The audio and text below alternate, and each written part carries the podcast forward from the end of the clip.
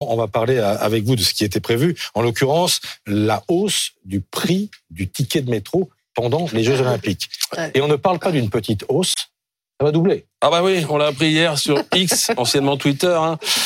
Une petite vidéo postée tranquillou euh, pour nous annoncer la douloureuse par Valérie Pécresse en personne. Le prix du ticket va donc euh, quasiment euh, doubler pour passer à 4 euros. Un nouveau pass va être créé à 16 euros par jour, 70 euros la semaine. À ce prix-là, on se dit que ça vaut presque le coup de, frauder. Hein.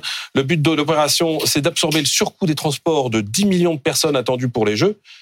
On a envie de dire, bah, les gars, il fallait y penser avant quand même. Pour sa défense, Valérie Pécresse, elle explique que les franciliens pourraient acheter leur titre de transport euh, avant, l'été, ça c'est évident. Parce qu'on pourra s'en servir pendant les Jeux Olympiques si on les achète aujourd'hui. Hein. Oui, mais ça veut dire qu'en gros tout ça c'est pour ces cochons de touristes, ce qui témoigne quand même d'un sacré euh, sens de l'hospitalité. Hein. Faire les poches des voyageurs, c'est en train de devenir une spécialité à Paris. On apprenait la semaine dernière en lisant les, les échos par exemple que certains hôtels vont augmenter leurs tarifs jusqu'à 211% de plus. Et puis juste au passage, un petit cadeau de Noël supplémentaire, on a appris que le pass Navigo sera augmenté en janvier de 2,30 euros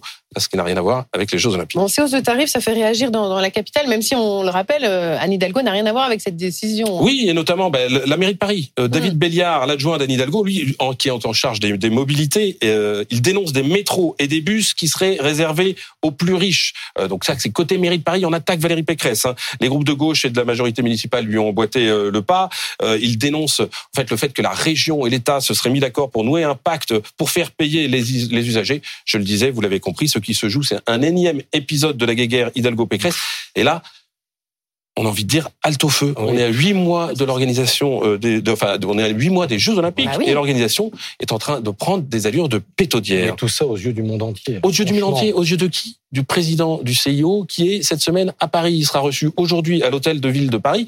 Qu'est-ce qu'il va découvrir? Que la maire de Paris a déclaré il y a quatre jours que les transports ne seraient pas prêts, que la ministre il va des Sports tous les travaux qui vont le mener jusqu'à l'hôtel de ville. Hein. J'entends bien, mais en tout cas, donc il y a quatre jours, la maire de Paris dit que les transports sont pas prêts. Il y a deux jours, la ministre des Sports dit que s'il faut livrer des jeux sans Anne Hidalgo, ben on le livrera sans elle, on les livrera même malgré elle. Le ministre des Transports lui accuse la semaine dernière Anne Hidalgo de sécher les comités euh, stratégiques sur les transports. Et euh, jeudi, on apprend que la maire de Paris s'est encore illustrée en quittant prématurément une réunion. Et puis hier, c'est donc Valérie Pécresse qui est dans le viseur. Alors que l'État la ville, la région se tirent la bourre pour défendre chacun leur petite boutique, c'est un spectacle lamentable.